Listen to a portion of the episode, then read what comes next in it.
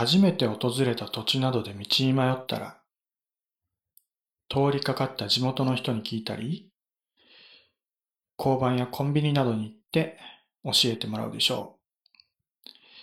今なら、スマホの Google マップ等のアプリで済むかもしれませんが、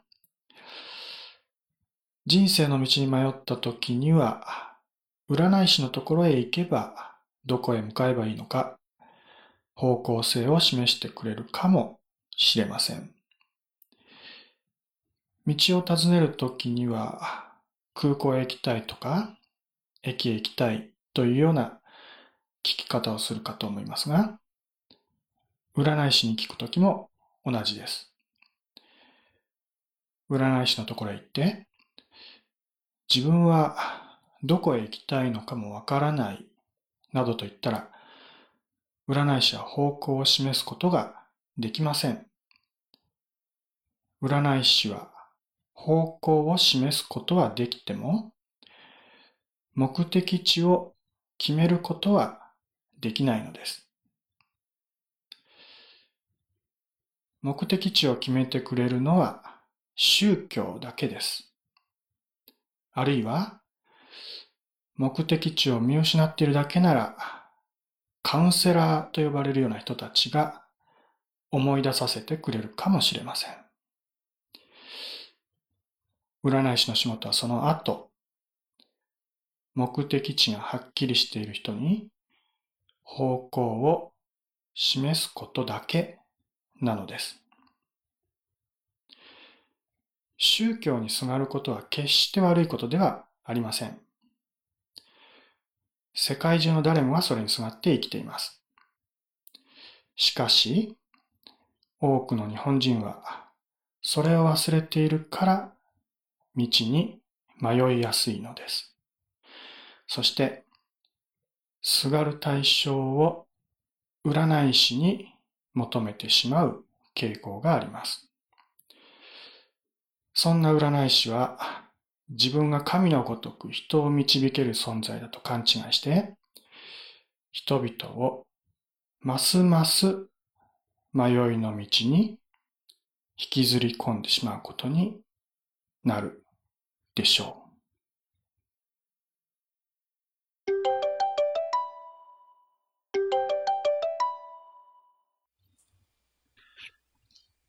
はい、もしもし。あ、こんにちは。もしもし。はい、こんばんは、タロット占い師のアポロです。あ、はい。えっと、よろしくお願いします。はい。一応今、はい、えー、ライブ配信中で無料占いということで、受付をしていたんだけど、はい、通常は本来であればもう23時50分で終了なので、はい。えー、まあ受けないんだけど、ライブ配信が継続中だったので一応、えー、通話はお受けしましたが、あ、はい、わかりました。えー、はい。まあ、とりあえず、まあ、どういうお話なんですか？まあ、まあ、その前に、一応お名前だけ聞いておきますが、お名前何ですか？みさきです。みさきさんね。はい。はい。で、お話の内容は何なんですか？えっ、ー、と、ちょっとなんか、うん、これまでいろいろなことがたくさん起きてきてて、で、一応一通り終わったような感じがするんですけど、終わっちゃったら、こう、なんていうかな。気が抜けたし、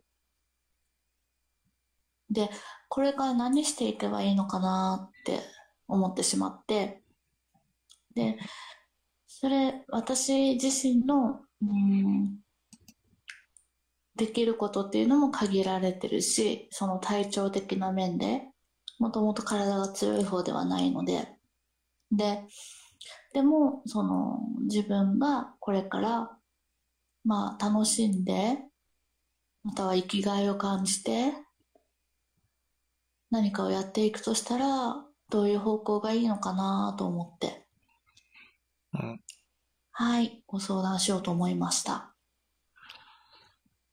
はい。うん、えー、まあ、とりあえず雲をつかむような話なので、何のことかよくわかりませんが。そうですね。確かに確かに。そう、確かにそうですね。えっと、私は、うーん、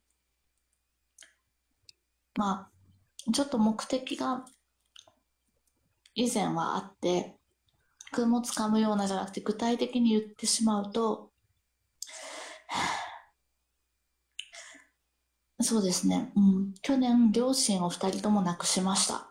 で、うん、祖母も亡くなったし、父も母も亡くなりました。まだ50代とか若かったんですけど。で、本当は生き残る術もあった。けど、私はずっと調べて、その、そのよう、そうですね、そのような事態にならないように、えっと、母は輸血拒否で亡くなったんです。エホバの証人っていう宗宗教に入ってしまっていたから。私はそれを、それを、その、どうにかするために、15年ほどずっと、聖書を調べ続けたり、あの、どうやったら、その、丸く収めることができるかというか、両親を自分の家族として、なんか両親を宗教に奪われたような形になってたので、あの、どうやって取り戻そうか。えっと、調べて、まあ、一応全部反証できるようにはなってたんですよね。ハバの証人っていう宗教に関しての、あの、教義に関しての間違った部分とか、聖書そのものをヘルブライ語から調べ直してやってきてたんですけど、間に合わなかったんですよ。両親を取り戻すことっていうのが間に合わなかった。だけど、家族全員をそうやって失ったわけじゃなくて、えっと、そこでもう潰れかけそうになってたその組織ではちょっと合わなくて、潰れかけそうになってた未成年の弟は、両親が亡くなった後で、やっぱ洗脳みたいな形になってたので、それを解くことはできました。そこまではできました。で、私はもともと学ぶこととかは苦じゃないので、まあ、そういう目的があったにせよ、それまで、ま、ずっと学び続けて、で、実際に、まあ、弟に関しては結果を出すことができたなっては思ってるんですけど、なんか、抜けてしまったんですよね。こう、じゃあこれからどうしようかっていうのが。で、私には3人、息子以外にも3人子供がいて、その3人ともが障害を持ってるっていう人生を歩んでいます。母親として。で、そのことについてもずっと勉強はしてきたし、対応もしてきたし、現実的にできることはしてきた。けけど、うん。まあ、これ以上はできないっていうところまでしてきた。で、これからじゃあ自分が楽しんで生きていくにはどうしたらいいかなって、その勉強することにしても家族のため、人のためっていう面も、まあ苦にはならないにしてもすごく大きかったところがあって、で、それに関して調べていくうちにやっぱり精神世界っていうことにもすごく、その見識を深めてきたつもりです。いろんな面で。でも、それは、まあ自分の興味もあったかもしれないけど、家族のためでもあって。で、そしたら、今、自分が、その、目的を果たした後で、うん、これからどういうふうにやっていったらいいのかっていうところが、なんか見えなくなったところなんです、今。うん。だから、これからどうしていったらいいかなって自分の、自分自身も自分のために、人生を歩いていくために、どうしたらいいかなってすごい漠然としているんですけども、確かにこの質問自体は。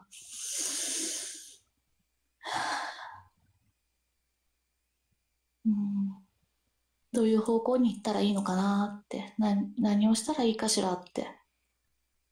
何をしたら自分はもっと幸せに生きていけるかな、これからもって。うん。うん、思ってお電話をしてみました。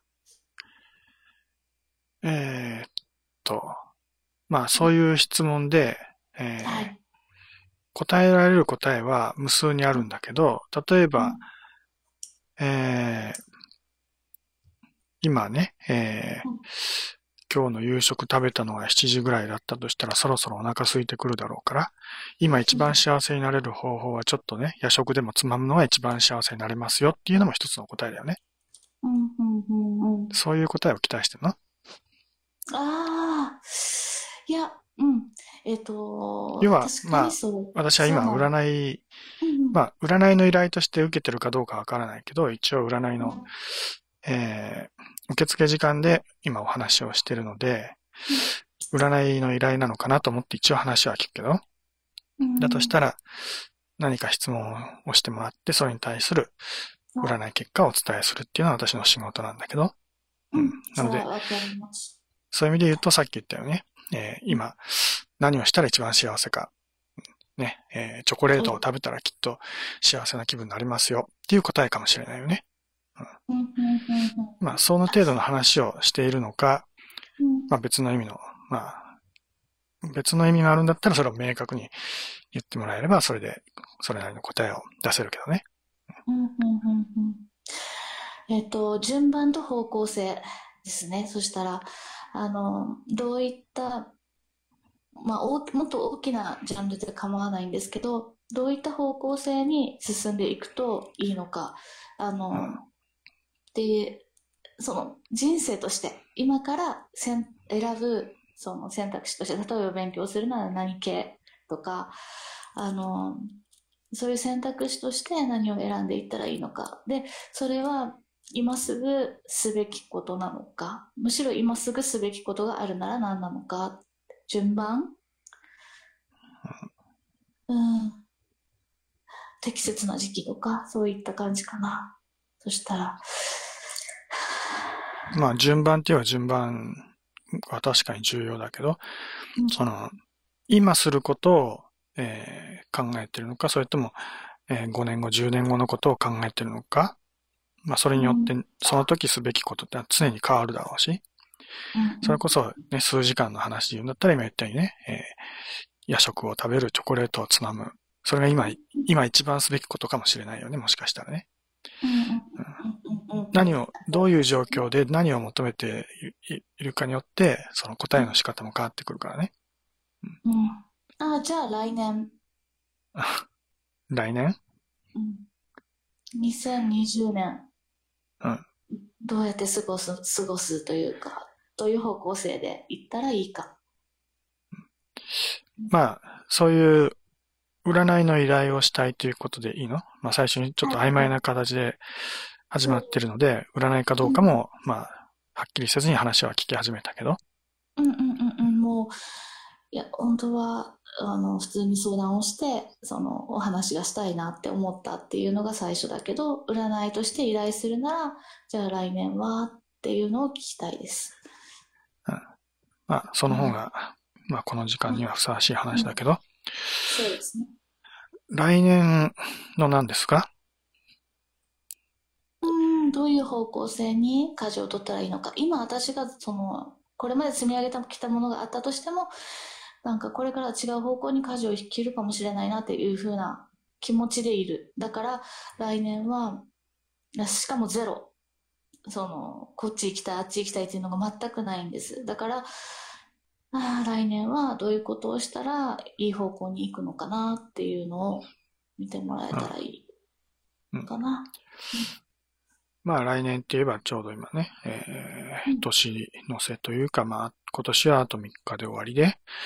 えー3日後には来年ってことになるけど、まあそのはい。来年1年間のことを占いたいってこと？はい。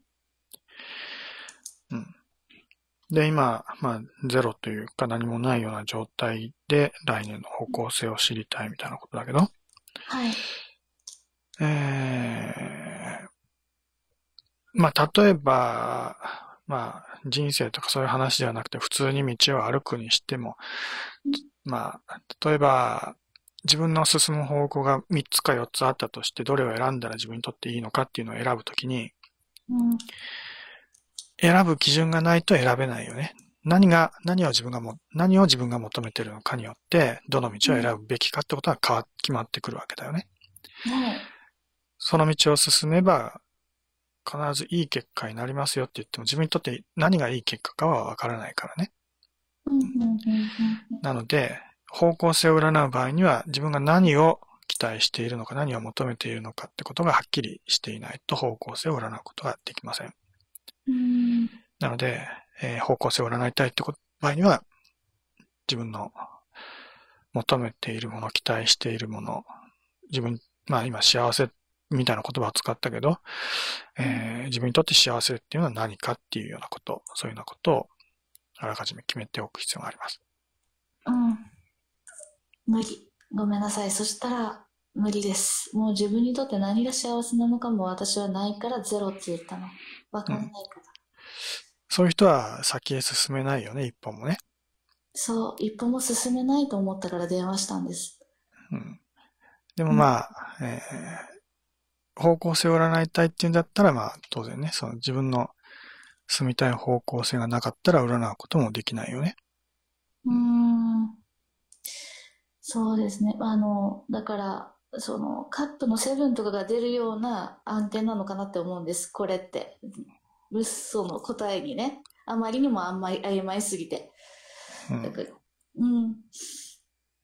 でも、どこに行ったらいいかがわからない。うん。うん。何を大事にすればいいのかがわからない。要は占いってのは宗教じゃないから、あなたはこっちに進ん進んだらいいですよってことは言えないわけ。まず自分がこうしたいっていう気持ちがあって、じゃあそういう場合にはこうしたらいいですよっていう、まあちょっとしたね、支えをするのが占いだから。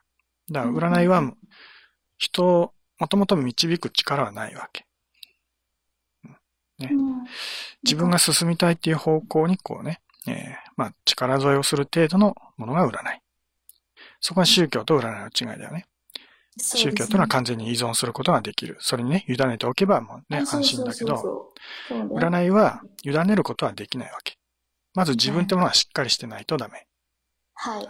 その自分をしっかりしてもらう、まあ、しっかりするために、まあ宗教とかね、そういうものがあるわけだよね。まあ宗教なくても生きていける人はいるけど、まあ世界中のほとんどの人は宗教を必要とするっていうのは、要は、自分をなん、ね、自分のこう、まあ、えー自分ってものをしなんかはっきりさせたくて、そういう宗教っていうのを使うわけだよね。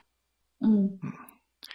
でも占いはそういうもんじゃないし、もし占い師がそういうことやっちゃうと、まあ宗教家みたいになるんだけど、まあうん。すごく危険なことだよね。人を間違った方向に導くことになるから。うんだから占い師はそういうことはややらないし、やっちゃいけない。うんうんうんうんなまず自分に。うん、自分がしっかりしてる人でないと、占っても意味はないってことになるよね。うんうんうんうん。なるほど、なるほど。やっぱりあれですね、魔術の部類なんだ。ううんん。望んでいる方向に対する力添え。なるほどね。願望が先にないといけないっていうことですね。もし、そういう、そういうものが一切自分の中にない。まあ、要は、その、そのね、えー生きる気力とかそういうようなもの、あるいは希望のようなもの、そういったものが一切ないっていうんだったら、それこそ宗教に身を委ねるのが一番の選択肢だよね。それだけは嫌だね。なるほど。でもそれだけは嫌だ。あ、っていうか無理ですね。うん。うん。なるほどね。じゃあ、まあ、待ちます。あの、自分の中から願望や望みが出てくるのを待ちます。まあ、待ってて、それが出てくるのはそれはそれでいいし。もちろんその、まあ宗教以外にはもちろんね、そういうものを得られる手段いくらでもあるよ。ただ、まあ宗教が一般的というか、そういうのはね、りえー利用せ、利用してる人は多いっていうだけのことであって。うん。で。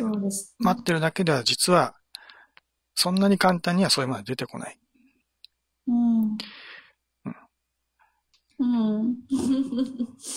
なるほど。だからそう、ね、待ってるって言ってるうちに、10年、20年ってだって気がついたら死んでるっていうね。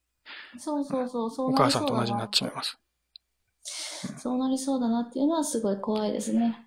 子供を残して死ぬことだけは避けたい。長く生きたい。だけど遺伝的にも難しい、私は。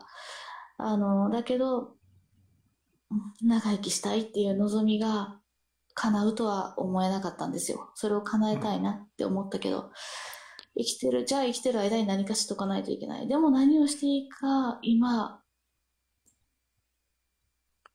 つかめなかった。うん。うん。まあそうは言ってるけど、今生きてるってことは実は本当は心の中にあるはずなんだけど、自分の中でそれを否定してるだけなんだよね。うんそういう人、は宗教行くよりもカウンセリングに行った方がいいです。そうするとちゃんと自分の中のことを気づかせてくれます。うん、そうなんですね。私はカウンス、あの、私はヒプノセラピストで、アートセラピストで、心理カウンセラーの資格も持っているのに分からなくなっちゃったんです。それは自分で自分はわかんないよ。まあわかる人もいるけど、うん誰かに頼るってことはすごく大事です。そのためにね、えー、っていうか、人はお互いに支え合うことで生きていけるんです。自分一人じゃ生きていけない。うんだ自分一人で頑張って生きていこうって思うと、逆にうん、そのね、道を見失うことになります。おそらく今そういう状態です。ああ、うん、はい。だけど、今ここで誰かに助けを求めようっていうそういう気持ち、ね、はい求めていいんです。ね、誰かに支えてもらおう。人間社会に生きてるんだったらね、人として生きていくんだったら、それは当たり前のことで、それができるから人なんだよね。うん人として生きていく意味がある。だから、まずは自分も助けてもらう。で、自分が助けてもらったら今度は自分も人を助ける。そのための今、心そのね、その心理学かなんかの知識を学んだわけでしょ自分をはい。助けることはできなくても人を助けることができるわけでしょはい。だったらそれをやるために、まずは自分を助けてもらう。うんうん誰かにね、相談して、えーね、自分の助けになる人に、ね、力を借りて、で、自分がこう、なんとかね、えーうん生きる道を見出すことができたら、今度は自分が人のために何かをしてあげるような生き方をしていく。そうやってみんなお互いに支え合って生きていくのは人間社会ってものです。ああ、ありがとうございます。なるほどね。うん。みんな自分のやできることをやってる生きて生きてるわけです。私は占い師として占いをして生きてるし、宗教家は宗教としてね、えーそういうのを人に、人を導く仕事やってるし、みんなね、いろんなしできることをやって生きてるわけです。うん、うん、うん、うん、うん。はい。そうですね。わかりました。うん。問題がよくわかりました。やっぱり人に相談するのは大事ですね。そういうことです。はい。相談させていただけて光栄でした。まあ自分で何でもできるなんて思わないことです。あ できないのは当たり前だから。あ、わかりました。身に染みました。あはい。ということで、占いは必要ないということでいいですか？ーね、わかりました。必要ないということで大丈夫です。はい。はい。じゃあ今日の話はこれでいいですか？終わりで。うん、うん、終わりで大丈夫です。はい。ということで、じゃあお話はおしまいです。はい、お疲れ様でした。ありがとうございました。はい。ではまた。